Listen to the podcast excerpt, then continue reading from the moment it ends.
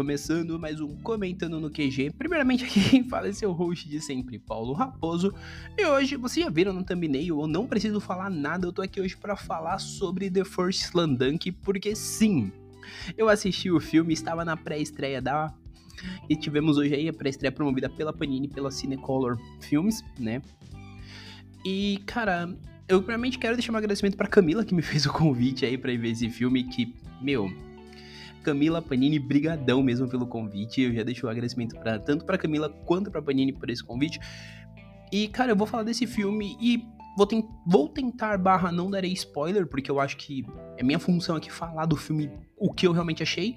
Mas eu também vou convencer que você tem que assistir esse filme logo na semana de estreia. Tá, então assim, já vamos começar falando que se você não conhece Slandunk por qualquer que seja o motivo, eu acho que você tá perdendo provavelmente uma das obras que é um dos percursores aí do questão mangá de esporte de altíssima qualidade. E a Slandunk é um mangá escrito e ilustrado por Takehiko Inoue. Na versão Tanko, esse mangá tem 31 volumes, na versão, que é a versão que a Panini lançou, são 24 volumes. É um mangá que, quando ele acabou, para vocês entenderem o impacto que a teve na época que ele acabou, foi na época que a era de ouro da Jump acabou por consequência, né? Chegou ali e encontrou seu fim. Inclusive era um dos mangás que mais vendia na revista. Era um top de linha mesmo. Eu não vou entrar muito nesse mérito porque eu tô falando do filme, né? Mas assim, eu pretendo sim fazer um podcast mais voltado realmente pro mangá de Slandank, falar melhor, se vocês quiserem, até mesmo falando de volumes em volumes, né? Como são 24, fazer aí cerca de cerca de. Espera aí, deixa eu fazer as contas aqui que tá feio o negócio. Cerca de quatro.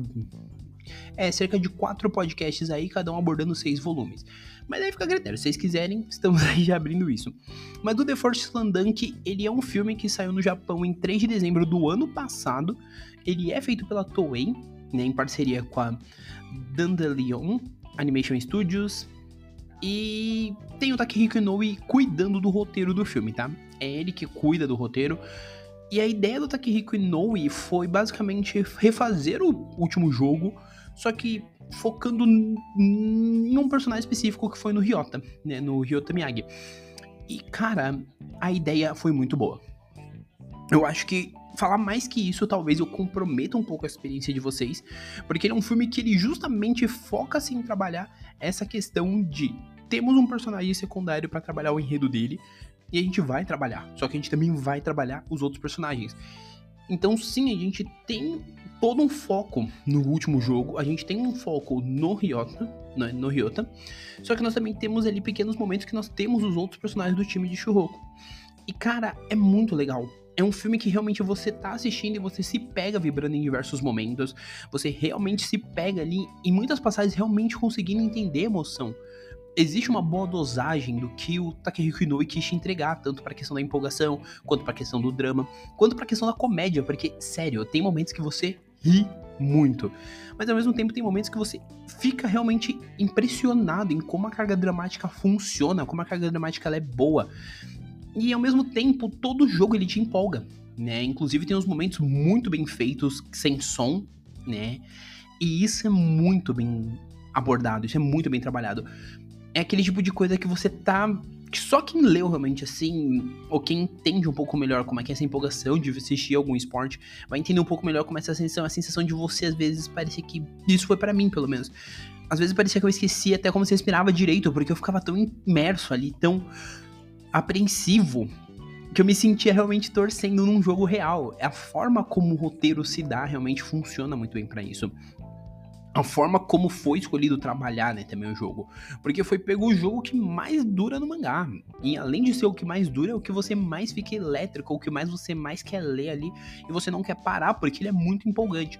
Então, assim, a estratégia, a escolha, né? Eu ia falar estratégia, mas a escolha de momento específico para se adaptar em filme foi muito bem feita. Assim como a forma como foi adaptado também é muito bem feita. Há um acerto muito grande aqui e isso é um mérito muito grande de toda a equipe de produção, não só do Takehiko, como de todo mundo, todos os envolvidos que realmente ajudam, deixam, deram essa liberdade para ele, vamos colocar assim. é um filme que ele tem uma crescente muito boa, vamos dizer, de ritmo, porque ele te mostra uma questão do passado do Ryota, para depois ele ir abordando essa questão ao longo do jogo, né? E mostrando também como as decisões, essas questões influenciam o personagem, né? Influenciou o amadurecimento dele. Então, a forma como isso também é, muito traba é trabalhado é muito primorosa, é muito assertiva e te faz realmente ficar preso naqueles momentos do filme. Além disso, a forma como os outros personagens são abordados também é bem legal, porque alguns deles estão envolvidos diretamente com o Ryota. Então, assim, em muitos momentos dos flashbacks do Ryota, a gente tem essa ligação. E os que não tem necessariamente, né, que aí seria, por exemplo, o Hukao e o Sakuragi, que não tem tanto com o passado, eles entram em momentos específicos, né? Então isso é muito legal. É, sobre a animação em si, eu não tenho muito o que falar, porque é um CGI que isso, inclusive, depois da sessão, a gente tava conversando, né? Eu acabei conversando com o pessoal. E foi uma coisa que chegamos que o pessoal comentou e eu não discordo. É uma animação que depois de uns 10, 15 minutos você esquece realmente que é CGI. Para mim, teve momentos que eu achei um pouco estranho, porque tinha momentos que você percebia que eles mudavam a animação, aquela CGI que é quase um shell shading, né, um cel shading, para um 2D. Eles davam uma mudada. E você dá um, é uma mudança muito imperceptível, assim, se você tiver realmente. Só que tinha momentos que eu acabava pegando um pouco, e isso para mim eu fiquei, ué. Mas não é algo que me atrapalhou, realmente. Pelo contrário, eu me mantive imerso no filme, porque o coração tá ali. Entende? Ah, o tema que ele queria tratar, né? De mostrar a emoção desse último jogo, de mostrar a emoção, até mesmo a superação, vamos dizer assim, dos meninos, foi uma coisa muito bem feita. Além disso, é muito interessante porque a gente percebe o impacto né, do luto na vida do Ryota. Isso eu posso falar sem entregar tanto, mas a gente percebe um pouco essa questão também do luto, o quanto o luto impacta às vezes a gente. E aí já pegando um pouco para talvez falar de uma possível ideia que o filme talvez queira abordar, que é essa questão de como o luto impacta cada pessoa. Algumas ela impacta de uma forma, outras ela impacta de outras, e assim vai indo.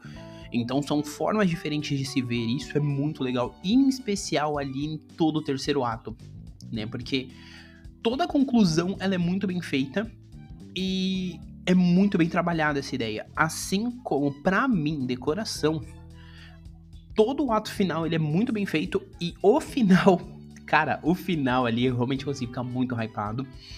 Porque houve um trabalho muito primoroso realmente na forma como ele quis construir a visão para que a gente tivesse um final que fosse digno.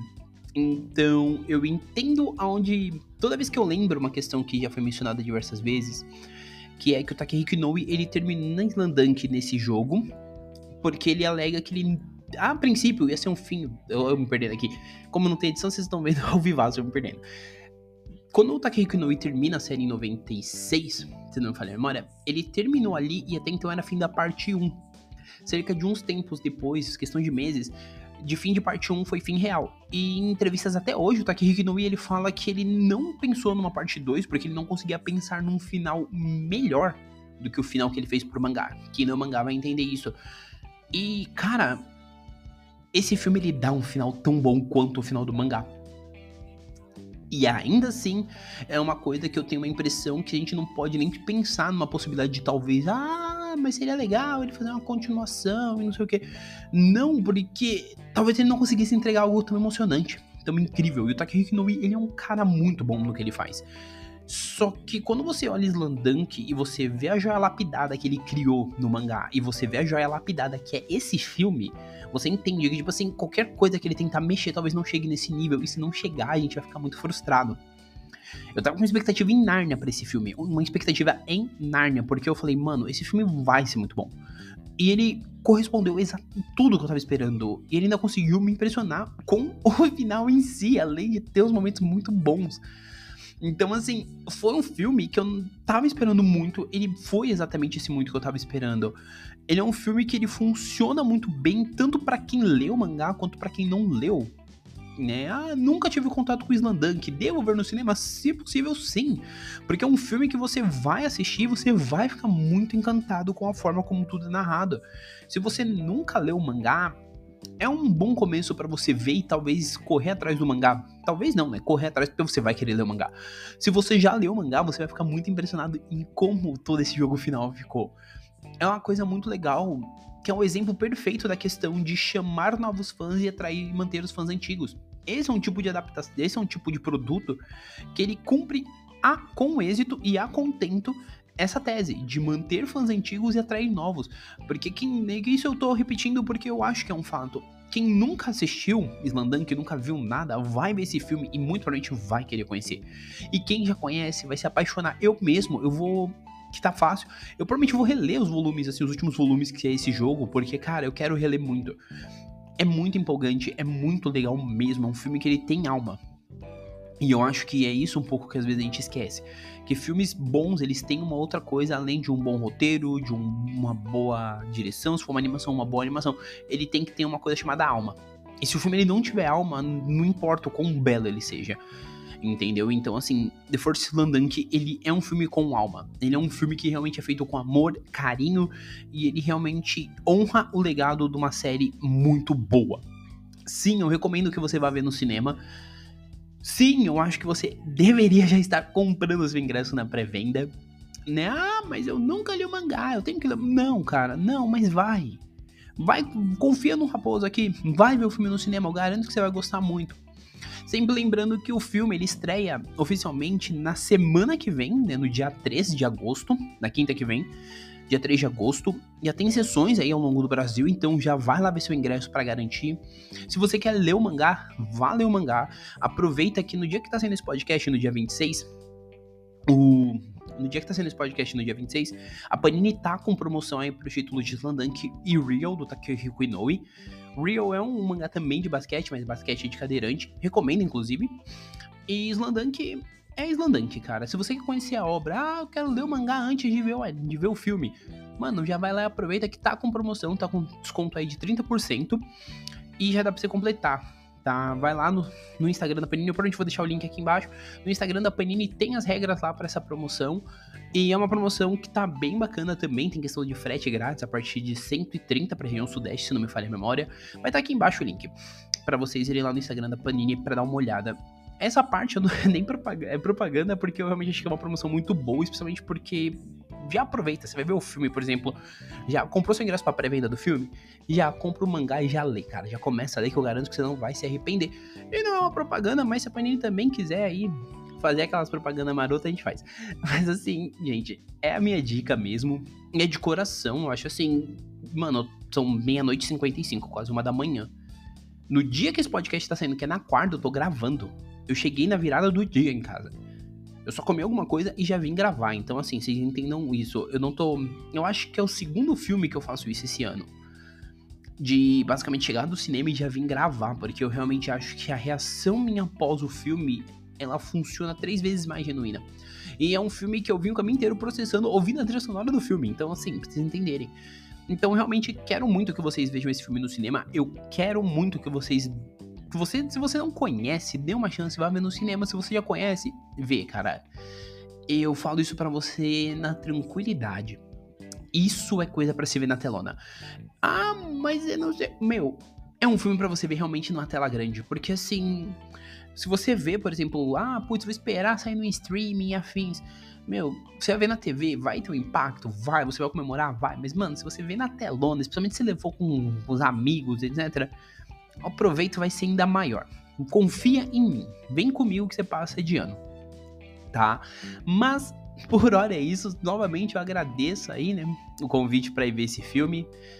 E volto a dizer, gente, vamos assistir no cinema. Aqui embaixo vai estar o link da promo, né? No caso da promo aí de, de desconto para os mangás de Slandank para vocês irem conferir. E fica aí o meu minha segunda minha segunda crítica. Vai ter provavelmente um texto lá no meu Instagram que provavelmente só vai sair amanhã mesmo, ou vai sair hoje, né? Na data que tá saindo, vai sair na quinta-feira, mas vai sair uma em texto um pouquinho mais pautada. Mas, como eu disse, é um episódio que não tem spoiler, é realmente vindo do coração, é um negócio muito de sentimento mesmo, sem puxação de saco, porque eu gosto de Slandank e eu tava muito arrepado por esse filme, esse filme me correspondeu. Então, quero deixar aí a dica, mas sempre lembrando, comentando, ele é um podcast que é semanal. A ideia é essa, mas semana passada infelizmente não teve.